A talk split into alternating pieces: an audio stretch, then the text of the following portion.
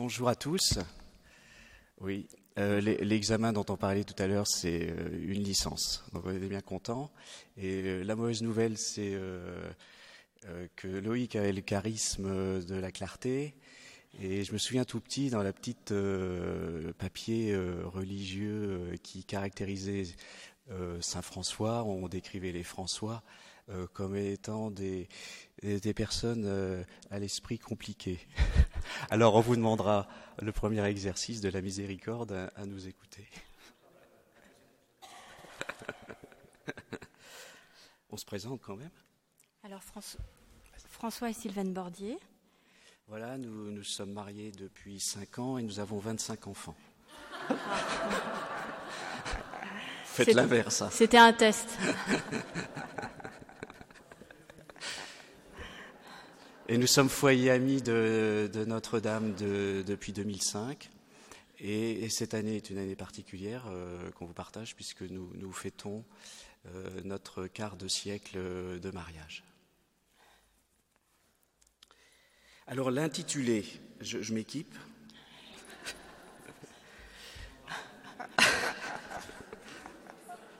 La miséricorde ne peut pas se moquer de la justice et de la vérité. Nous sommes bien conscients que le sujet est d'une grande ampleur, et puis avec ce qui s'est passé à Nice, il se trouve que la prise de parole euh, est empreinte de gravité. Mais vous notez que euh, notre sujet, merci Père Bernard, mais les trois notions qui ont chacune une profondeur théologique, philosophique et pratique, telle qu'en une trentaine de minutes, c'était une gageure euh, de faire le tour du sujet. Et puis, certains d'entre nous, on pense à Fouad, ont vécu euh, des choses bien lourdes à porter euh, qui ont débouché sur une œuvre de miséricorde concrète et exemplaire. D'autres parmi nous portent des choses difficiles qui freinent peut-être euh, l'élan de la charité, autant dire l'exercice de la miséricorde.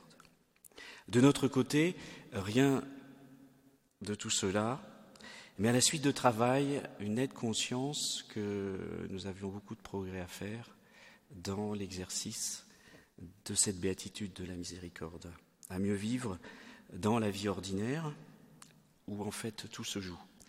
Car euh, dès la vie de couple, en famille, au travail, les actes de miséricorde s'imposent en fait comme essentiels pour euh, nourrir notre avancée dans l'amour et puis pour participer à l'œuvre de salut. On peut aussi, si on n'y prend pas garde dans cette vie ordinaire, passer indifférent aux besoins de ceux qu'on croise, comme le riche qui enjambe le pauvre sur sa route sans le voir, ou pire, en l'ignorant. Mais ce qu'on peut vous donner comme intéressant, c'est que nous avons puisé pour vous aux sources, ce qui fait qu'il y aura une petite densité, mais on remercie notre mère l'Église, car nous restituons euh, sa pensée, le magistère, une forme de concentré. Et malgré cette densité, comme le dit Saint Jean-Paul II dans la conclusion de Veritatis Splendeur, je cite, Il peut sembler que la morale chrétienne soit en elle-même trop difficile, trop ardue à comprendre et presque impossible à mettre en pratique. C'est faux, car pour l'exprimer avec la simplicité du langage évangélique, elle consiste à suivre le Christ, à s'abandonner à lui. Les mots qui suivent sont très importants par rapport à notre propos, à se laisser transformer et renouveler par sa grâce et par sa miséricorde, qui nous rejoignent dans la vie de communion dans l'Église. Bref, et si nous commencions justement par nous laisser transformer par la parole de Dieu Matthieu 5, 38, 42. Jésus disait à ses disciples, Vous avez appris qu'il était dit œil pour œil, dent pour dent. Eh bien moi je vous dis de ne pas riposter aux méchants. Mais si quelqu'un te gifle la joue droite, tends-lui encore l'autre. Et si quelqu'un veut te poursuivre en justice et prendre ta tunique, laisse-lui encore ton manteau. À qui te demande, donne. À qui veut t'emprunter, ne tourne pas le dos. Il paraît assez évident que l'homme éprouve une grande difficulté à concilier miséricorde et justice dans la vérité, en écho à cette parole de Dieu, dans notre monde si corrompu, où le bien est présenté comme mal et le mal comme un bien, et tout est considéré de façon très sécularisée. Alors brossons rapidement le contexte. Ça donnait du sens, pour reprendre les mots de Loïc à, notre propos. Que de vengeance, de mémoire des injustices subies, des vendettas, des jugements, des abstentions de faire le bien parce qu'on attend une demande de pardon, un pas de l'autre partie, de révolte, des indignations, mot à la mode stérile, de la miséricorde falsifiée qui justifie le pire. Ainsi, aujourd'hui comme hier, on utilise le mot pour justifier l'euthanasie. Hier, c'était le plan T4 des nazis qui visait à euthanasier les petits vieux. Et dans le propos de la loi, il y avait le terme miséricorde.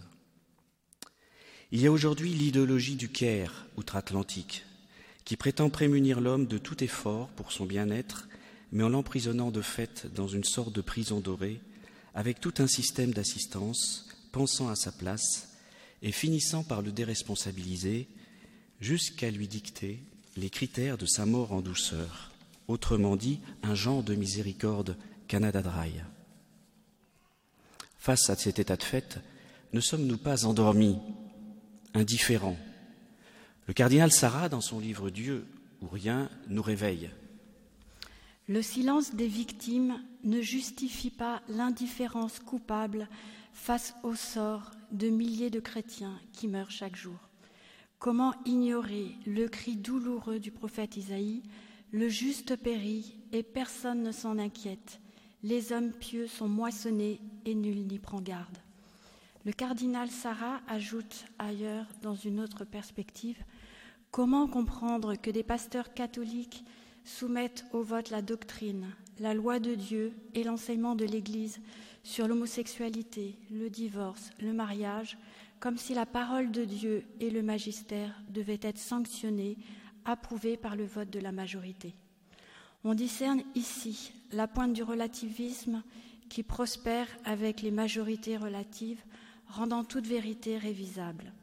Et plus loin, il cite alors Joseph Ratzinger dans L'esprit de la liturgie, en une motion qui rejoint notre sujet.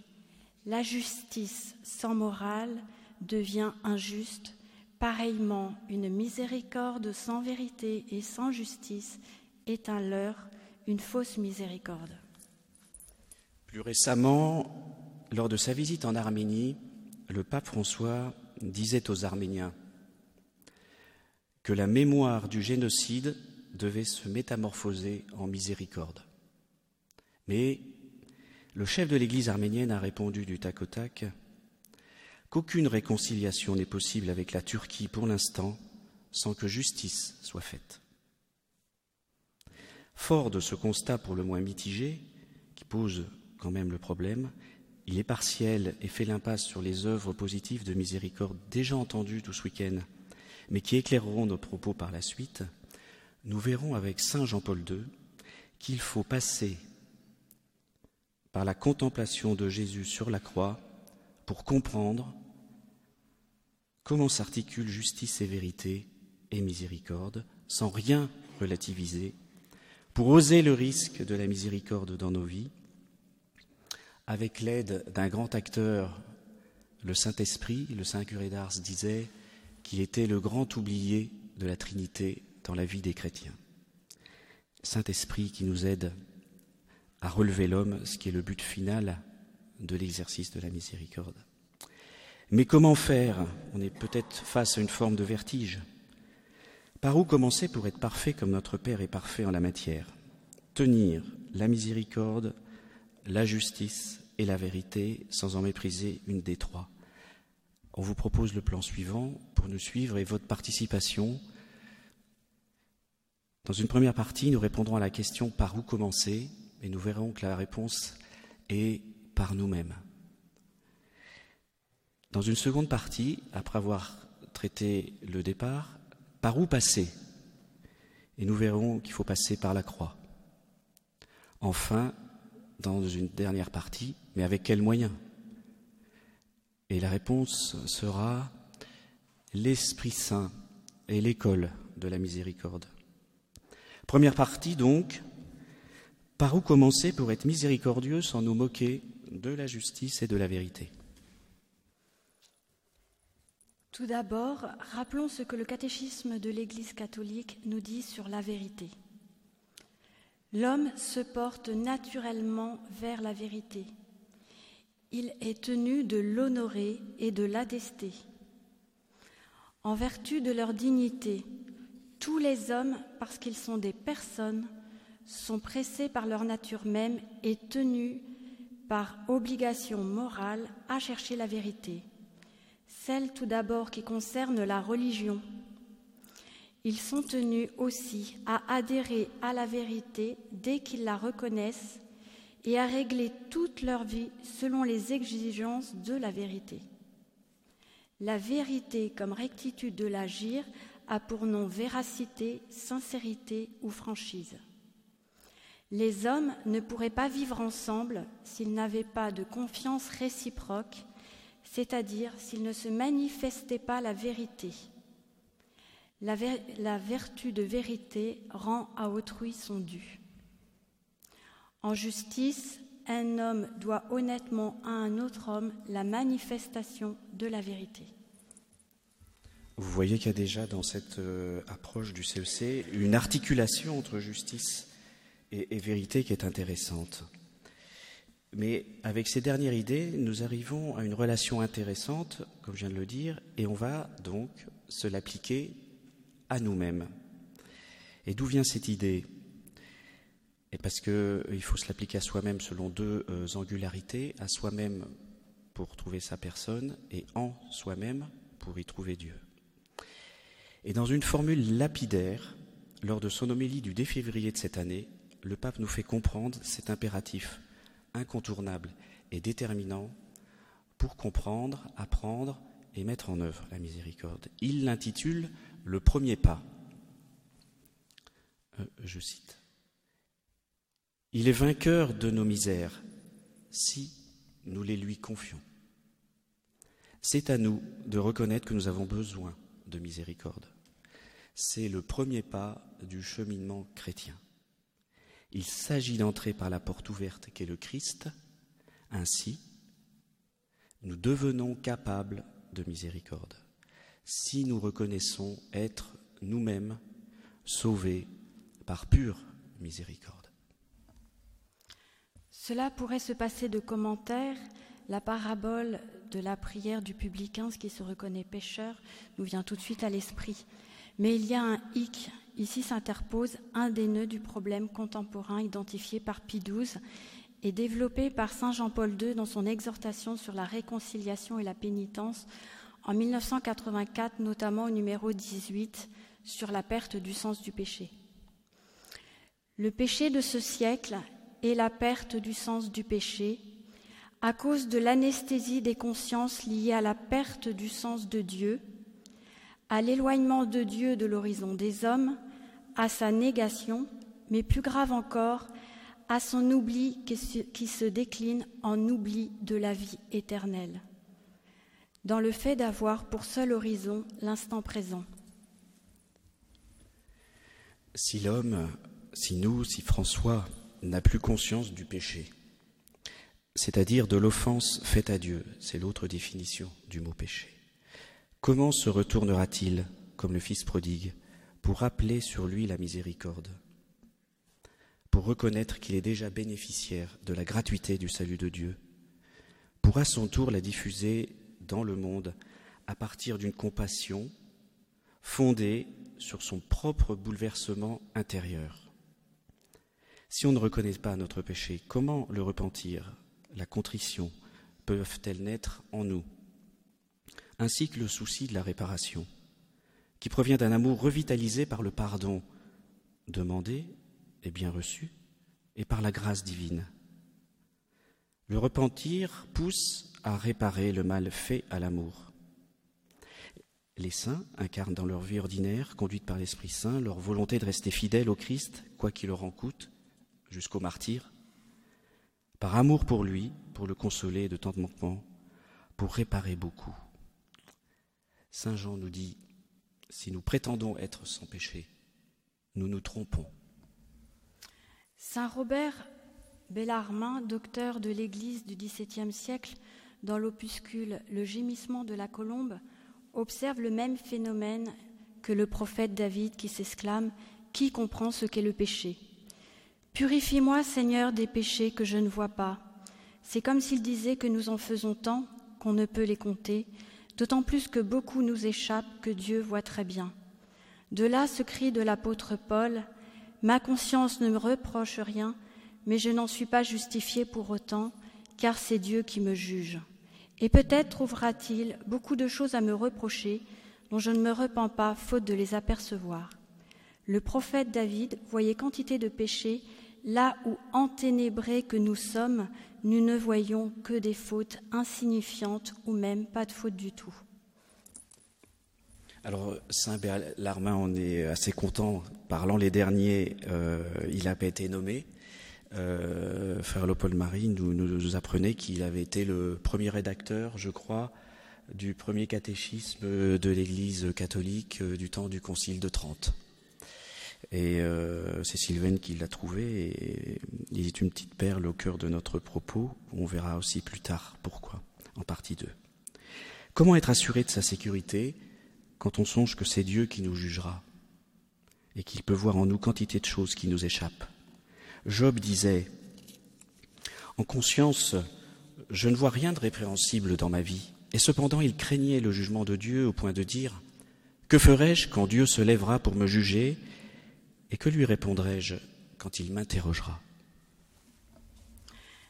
Là où Dieu nous a tant pardonné, nous souvenant de nos angoisses et nos combats, veillons à nous encourager avec bienveillance les uns les autres vers la sainteté car nous savons ce qu'il en a coûté à Dieu par pur amour de l'homme et ce qui nous en coûte aussi pour bien confesser nos péchés.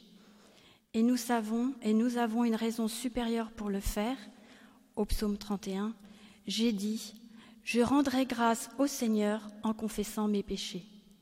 Et cette considération doit finir par trouver son plein épanouissement dans les accents mêmes de Sainte Thérèse qui chantait si j'avais commis tous les crimes possibles, je garderais la même confiance en toi, Seigneur. Partir de soi, c'est aussi s'interroger pour savoir si on est résolu et sur le bon chemin. En effet, si la miséricorde grandit en nous, on discernera des qualités et vertus qui doivent habiter tout baptisé, à savoir la patience, celle qui nous caractérise tous au volant, par exemple, l'humilité, l'obéissance, la charité, la sagesse, la joie, la paix, la longanimité, la bonté, la bénignité, la mansuétude, l'amour bienveillant, qui est l'autre définition du terme miséricorde, celui qui fait le premier pas, la tendresse, Saint Jean-Paul II insiste, la sensibilité du cœur, l'imitation des vertus du crucifié, qui expliquent au Père, ils ne savent pas ce qu'ils font. Alimenter sa vie spirituelle, ressembler au Christ le plus possible, avoir les mêmes sentiments que le Christ, être doux et humble de cœur, tout cela doit se vérifier, et puis aussi motiver. On parlait d'ambition tout à l'heure. Nos efforts, pas à pas.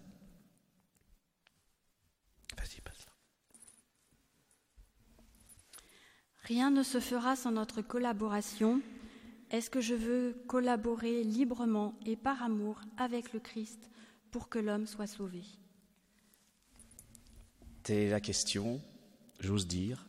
Avec Jésus, je pense, donc je sauve. Les saints offrent de beaux exemples. Saint José Maria, fondateur de l'Opus Dei, disait La miséricorde n'en reste pas une froide attitude de compassion la miséricorde s'identifie avec la surabondance de la charité qui amène à la surabondance de la justice. Connexion entre les deux. Être miséricordieux, c'est garder un cœur sensible. Maria Goretti avait juste 12 ans quand elle dut résister aux sollicitations d'un jeune voisin. Devant son refus, celui-ci, fou de passion, la frappa à coups de poinçon. Marie mourut le lendemain, après avoir pardonné à son meurtrier pour l'amour de Jésus. Une façon de ne pas se moquer de la miséricorde de Jésus qui s'écoule du sommet de la croix, ni de la justice divine, puisque la miséricorde est surabondance de la justice. Nous notons avec le catéchisme de l'Église catholique au numéro 2009 que notre adoption filiale nous rend participants par la grâce à la nature divine. Elle peut nous conférer, suivant la justice gratuite de Dieu, un véritable mérite pour soi et pour d'autres. C'est là un droit par grâce, le plein droit de l'amour qui nous fait cohéritiers du Christ et digne d'obtenir l'héritage promis de la vie éternelle. Les mérites de nos bonnes actions sont des dons de la bonté divine qu'il dispense directement et avec notre participation pour notre justification et celle du prochain. On avait un petit peu coupé dans le virage là, mais vous, le lien de cette justification tombe là, en partant de soi, parce que c'est le but de la miséricorde. La justification, c'est rendre, faire en sorte que, du point de vue de Dieu, l'homme devienne juste, et pour nous, dans nos actes de miséricorde, que le fautif, l'impie, devienne juste. C'est le but fondamental de la justice, la justification, que l'impie devienne juste. Autre exemple plus proche de nous qui illustre cela, c'est-à-dire vécu en soi, dans une personne. Cette femme copte, ayant perdu deux fils décapités par les terroristes d'État islamique, elle a pardonné, consciente que ses bourreaux avaient été cause du martyr dans la foi de ses deux fils, du fait de leurs méfaits. Elle était consciente que les bourreaux étaient, eux, bien mal engagés sur la voie du salut qu'ils avaient ouvert à ses deux fils par leurs crimes. Et elle prie pour eux. Les martyrs écrivent la vérité en lettres de sang, 24-74. Ce témoignage fait le lien avec notre seconde partie, partir de soi, mais par où passer? Par la croix, pour comprendre cette articulation et comment mettre en œuvre la miséricorde, car il s'agit de payer de sa personne, en fait, pour ne se moquer de rien. Nos craintes quant à la miséricorde ne sont-elles pas relatives à cette facette, à la croix, à la souffrance qui est bien ce qu'il y a de plus de contraire à la nature humaine? Et sur ce sujet fondamental, dans Dives in Misericordia, que je vous invite à lire, j'ai découvert la lettre encyclique de Jean-Paul II sur la miséricorde. Il va nous aider à comprendre, et pour ce faire, comme toujours, il nous invite à contempler Jésus sur la croix, et au cœur de cette partie, on vous invitera avec nous à le faire, avec un saint Saint euh, Saint Robert Bellarmin. C'est un peu le, sommet de notre propos. Et voilà ce qu'il dit au numéro 8 de cette euh, lettre encyclique. La croix du Christ est aussi témoignage de la force du mal à l'égard du Fils de Dieu. Par nature, le seul innocent au milieu des hommes. Et voici qu'en lui, le Christ, justice est faite au prix, justice est faite du péché, au prix de son sacrifice et de son obéissance jusqu'à la mort. Lui qui était sans péché, Dieu l'a fait pécher pour nous. Ensuite, Jean-Paul II, progressant en quelque sorte dans la contemplation de la croix, et après avoir abordé la parabole de fils prodigue, confirme l'articulation profonde qu'il y a entre miséricorde, justice et vérité, au numéro 14, un extrait. La miséricorde authentique est pour ainsi dire la source la plus profonde de la justice.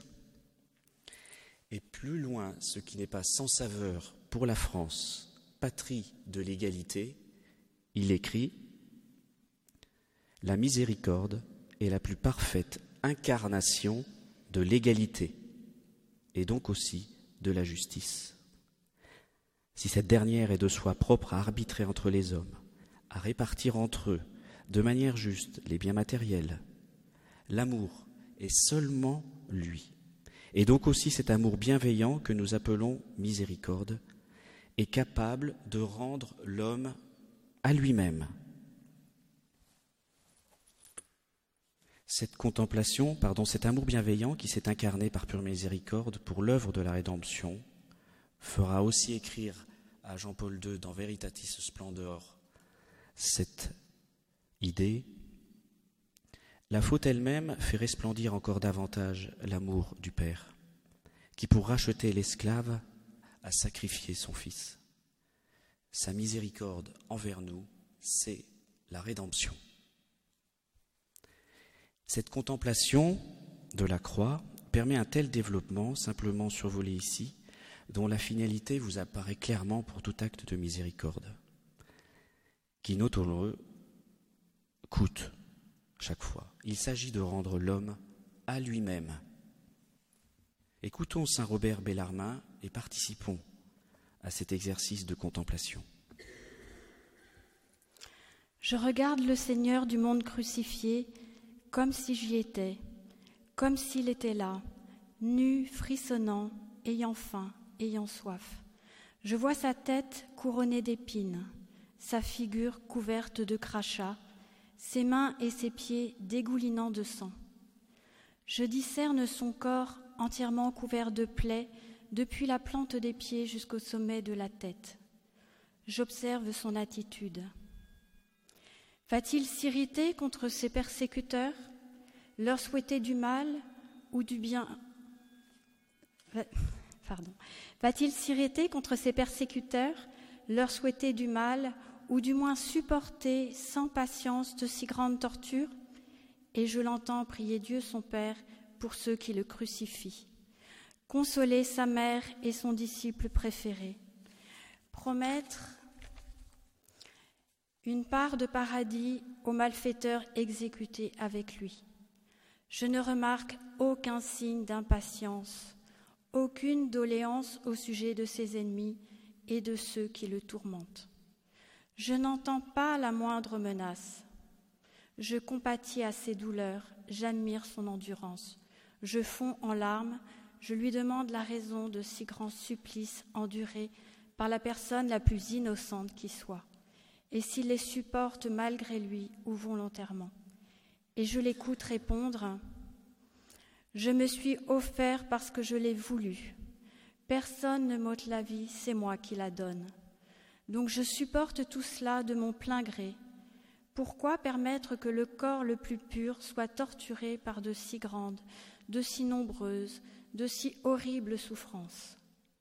C'est par, par amour afin de t'arracher au gouffre du feu et pour t'apprendre en même temps la patience, la charité, l'humilité, l'obéissance, qui sont les vrais chemins de la vie que je t'ai destiné à partager avec moi de toute éternité.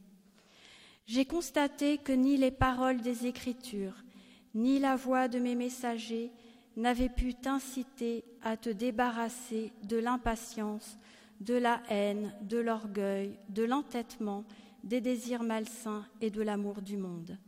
C'est pourquoi j'ai choisi de venir en personne et de t'instruire, non par des discours, mais par l'exemple du haut de cette chair qu'est la croix. Qu'as-tu à dire, qu'as-tu à répondre? N'y a-t-il pas de quoi te briser le cœur, fût-il dur comme de l'acier? Prends-tu désormais plaisir à te venger ou plutôt à pardonner volontiers et de bon cœur à tous ceux qui te font du tort? L'exemple de ce que je supporte ne sera-t-il pas une raison plus convaincante que toutes celles que le monde pourrait te fournir à l'encontre? Oui, Seigneur, je me rends à ta tendresse, je m'avoue vaincu. Tu as blessé mon cœur et tu l'as fait fondre au feu de ton amour. Je te promets fermement non seulement de ne plus rendre le mal pour le bien, mais encore le bien pour le mal, non seulement à ne pas chercher à me venger, mais au contraire de prier pour ceux qui me persécutent, me calomnient, et de procurer tous les avantages en mon pouvoir à ceux qui me détestent, pourvu que ta protection ne me fasse pas défaut. En un écho contemporain, Saint José Maria nous invite à penser quelle dette que la tienne envers Dieu, ton Père. Il t'a donné l'existence, l'intelligence, la volonté, il t'a donné la grâce, l'Esprit Saint, Jésus dans l'hostie, la filiation divine, la très sainte Vierge, Marie, Mère de Dieu, et notre Mère. Il t'a donné la possibilité de participer à la Sainte Messe, et il t'accorde le pardon de tes péchés. Il te pardonne si souvent. Il t'a accordé des dons innombrables, certains extraordinaires. Dis-moi, comment lui as-tu répondu? Comment lui réponds-tu? Alors là, j'ai essayé de faire une synthèse de tout ça.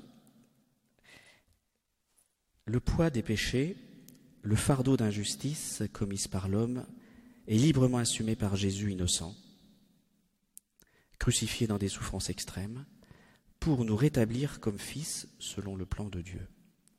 Ce faisant, au sommet de la croix, justice est bien rendue, d'une part envers Dieu son Père, puisqu'il restaure l'œuvre de la création. En effet, en nous créant, Dieu le Père voulait faire de nous des fils participant à sa divinité. Mais le péché mit une entrave à cette destinée de l'homme, lui fermant le ciel. Jésus, en se sacrifiant, rend justice à son Père, en relançant en quelque sorte la marche de l'histoire et la création selon l'ambition initiale de son Père, vers son terme ultime, la vie éternelle des hommes en Dieu, avec Dieu et d'autre part, innocent, il compense et répare les dégâts du péché dans l'histoire, parce que celui qui assume leur poids devant Dieu, son Père, est Dieu le Fils lui-même, innocent, absorbant le péché limité et fini, en dépit de son outrance, par son innocence et sa vie livrée par amour et dans l'obéissance. Et alors qu'il n'a plus figure humaine, se penchent les entrailles de Dieu, son Père, notre Père, sur son propre Fils, qui endosse la misère de l'homme. Dieu reporte toute sa miséricorde sur son Fils, et relevant son Fils, il accorde le salut à tout homme pécheur. Payer de sa personne est une dimension inséparable de la miséricorde en acte. C'est l'innocent qui gomme la part d'injustice commise par le fautif, qui tient le ressort du premier pas.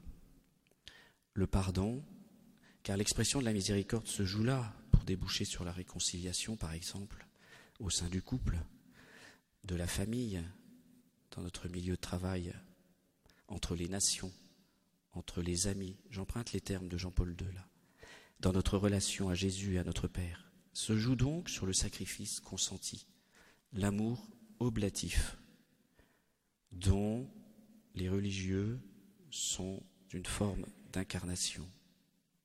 Le don que l'on peut faire de la souffrance injuste supportée qui nous identifie au Christ. Sauvé par pure gratuité, le pas miséricordieux et gratuité dans son premier mouvement.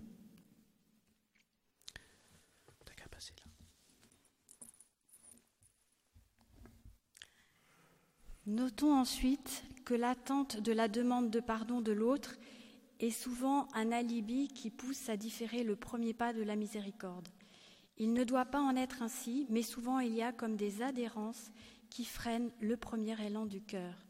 Or nous devons anticiper le geste du fautif avec empathie, dans l'amour bienveillant, la tendresse et la patience, autant de qualités et vertus qui sont les propres des miséricordieux, de façon à ne pas être des repoussoirs ni des lanceurs de vérité, comme on lance des pierres, comme d'autres sont des lanceurs d'alerte ou des indignés, mais des êtres animés d'une droiture d'intention. C'est la formule du pape François dans sa prière pour l'année de la miséricorde qui nous y invite, je cite, fait que quiconque s'adresse à l'un d'eux, c'est-à-dire à chacun de nous, se sente attendu, aimé et pardonné par Dieu. Et nous aboutissons à notre troisième partie, après être parti de soi, être passé par la croix, mais avec quels moyens, puisque ça échappe, on le sent bien, aux seules forces humaines. La vie confiante dans l'Esprit Saint est l'école de la miséricorde. C'est l'Esprit Saint qui doit nous habiter, qui nous donne les ailes de la miséricorde. La pédagogie de cette partie doit nous encourager de façon renouvelée à demander l'Esprit Saint, son plein épanouissement en nous, afin que grandissent en nous les vertus mêmes de Dieu.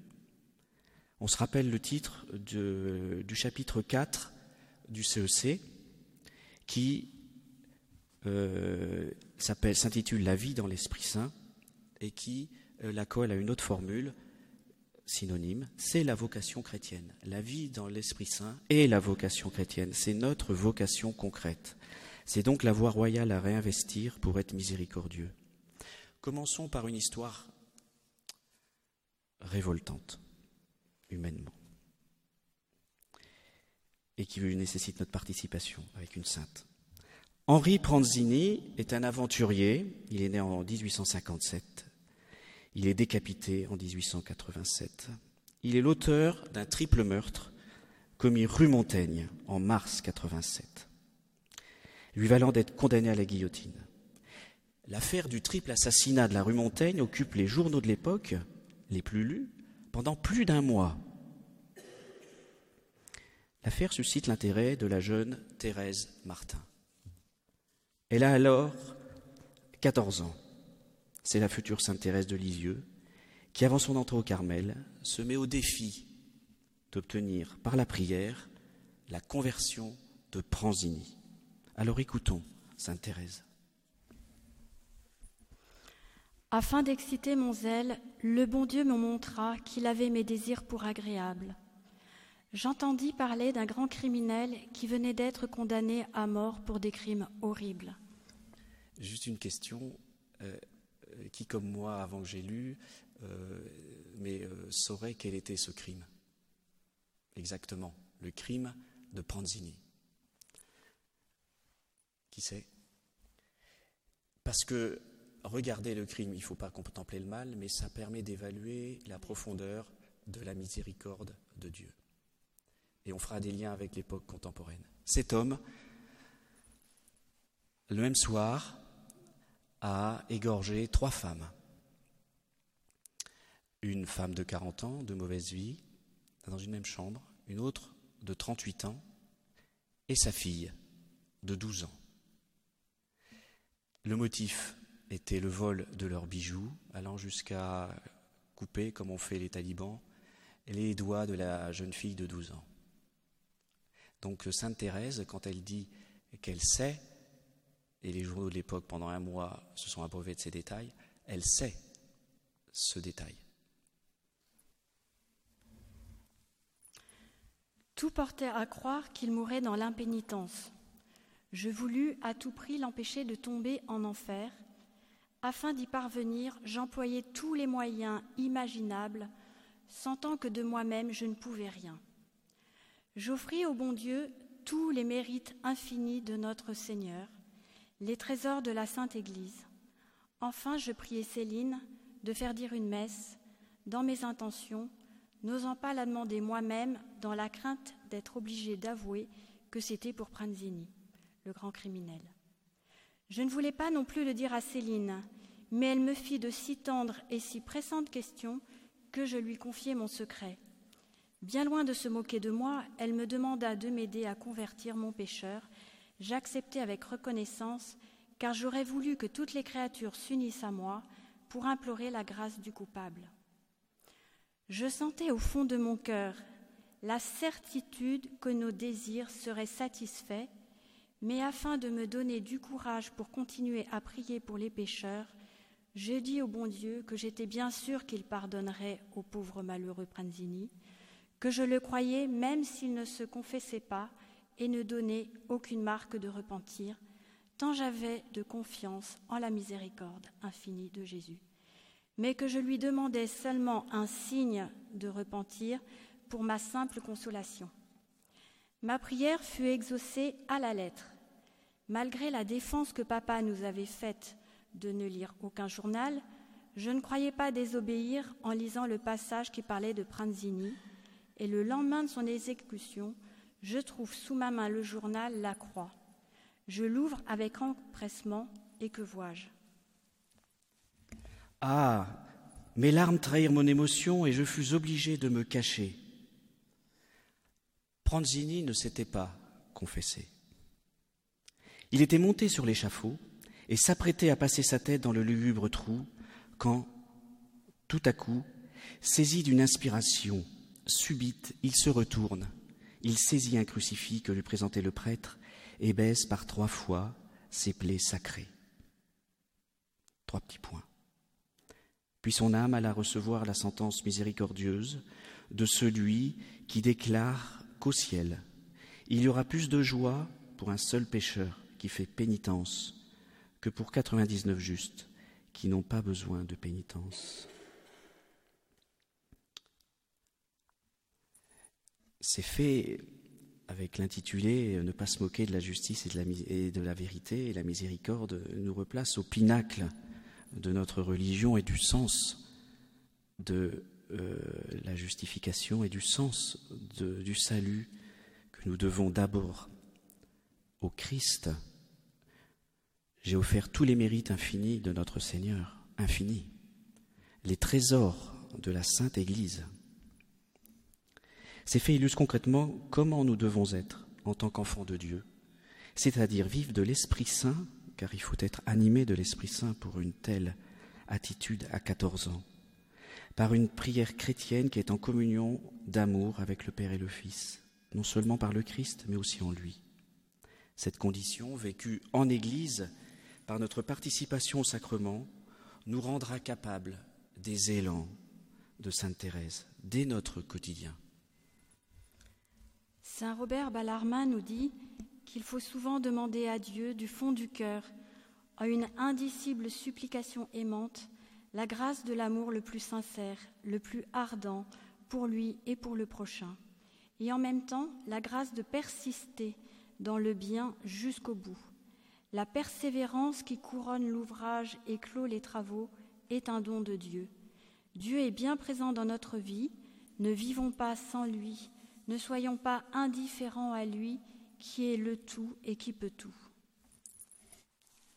Alors à la suite de Loïc et Béatrice, nous sommes allés euh, dans le compendium de la doctrine sociale pour essayer de comprendre.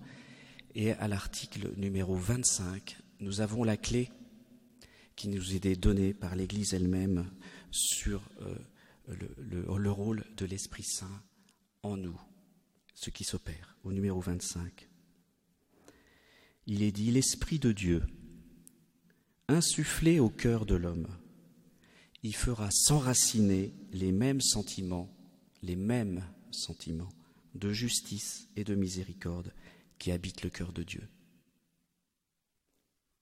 Là est la clé pour que grandisse la vraie miséricorde en nous, sans craindre alors aucune contradiction entre justice et vérité, à la manière illustrée par Sainte Thérèse.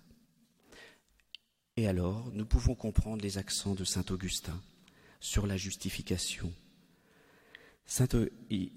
avec Saint Augustin, nous comprenons que la justification de l'impie est une œuvre plus grande que la création du ciel et de la terre parce que le ciel et la terre passeront, tandis que le salut et la justification des élus demeureront.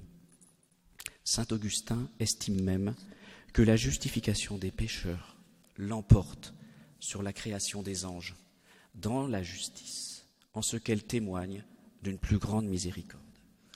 Ainsi, on saisit ici que c'est la vie même de l'Esprit Saint en nous qui irrigue la miséricorde et permet sa maturation en tant que vertu. Ensuite, à cette condition, nous pouvons et devons la prodiguer autour de nous avec une claire compréhension du but. Et cette vie de l'Esprit Saint grandit, on le sait, à force de prière, de participation au sacrement de l'Église, d'œuvres de miséricorde qui traduisent la foi vivante en nous et couvrent une multitude de péchés. C'est cette grâce de l'Esprit Saint qui va nous permettre, selon les termes de Jean-Paul II, d'éviter l'écueil suivant par rapport à la miséricorde. Il décrit ce problème dans son encyclique sur la miséricorde au numéro 14. Il nous invite en effet à ne pas considérer l'exercice de la miséricorde dans un mode hiérarchique, vertical et unilatéral entre le donateur et le receveur, mais dans un échange mutuel bilatéral, même niveau, entre celui qui donne et celui qui reçoit. Et d'ailleurs, pour ce dernier. Ce dernier doit recevoir aussi dans une perspective d'amour, car ainsi, il donne autant en retour, parce qu'il gratifie l'autre de la réception, du pardon ou du don. Cet échange, Jean-Paul II ose l'intituler du terme de dialogue. En effet, il recrée le lien qui importe à Dieu et aux hommes en société entre deux dignités d'égale valeur, dont une est retrouvée, réassumée, car considérée comme telle par celui qui fait miséricorde, qui reçoit à son tour sa récompense en quelque sorte, du retour à Dieu de l'autre. En outre, nous ne sommes pas parfaits, loin de là, il peut arriver à quiconque d'être celui qui reçoit le don de la miséricorde d'un autre. C'est d'ailleurs vrai du sacrement de réconciliation dont nous avons tous besoin et dont Jésus disait à Sainte Faustine qu'il est, je cite, le tribunal de la miséricorde. Nous pouvons être certains que la grâce de Dieu nous devance et nous accompagne. Elle est une faveur, elle est une faveur, le secours gratuit que Dieu nous donne pour répondre à son appel, devenir enfant de Dieu, fils adoptif, participant de la divine nature de la vie éternelle. Et pour conclure, nous arrivons au sommet grâce au pape François et à Saint Jean-Paul II. Au numéro 311 d'Amoris Laetitia, le pape François répondait et donnait la réponse à notre intitulé. La miséricorde divine a pour limite la propre puissance de Dieu. Sans doute, par exemple, la miséricorde n'exclut pas la justice et la vérité, mais ce qui est avant tout, ce qu'on doit dire avant tout, c'est que la miséricorde est la plénitude de la justice et la manifestation la plus lumineuse de la vérité de Dieu. Et on voit la continuité dans l'Église parce que ceci fait écho aux propos de Jean-Paul II de 1984 au numéro 4 de Dives in Misericordia. L'amour, pour ainsi dire, est la condition de la justice. Et en définitive, la justice est au service de la charité. Le primat et la supériorité de la charité sur la justice, qui est une caractéristique de la révélation, se manifestent précisément dans la miséricorde. En d'autres termes, et le terme vous plaira, la miséricorde l'emporte sur la justice dans la vérité. C'est le terme l'emporte qui supplante le terme initial de se moquer. Et ce terme, il vient d'arriver dans la nouvelle traduction de l'épître de Saint Jacques, qui traite la miséricorde au verset 13 et qui se termine désormais comme ceci. Non plus la miséricorde se rit du jugement, mais la miséricorde l'emporte sur le jugement. Cela pourrait être le mot de la fin, mais nous laissons à Notre-Dame des Neiges, grâce à Saint Jean-Paul II, dans Veritatis Splendor, nous avons eu la surprise de voir que la conclusion traitée de miséricorde à travers Marie, les mots euh, suivants. Marie comprend l'homme pécheur et elle l'aime d'un amour maternel. Voilà pourquoi elle est du côté de la vérité et partage le fardeau de l'Église dans son rappel des exigences morales à tous et en tout temps.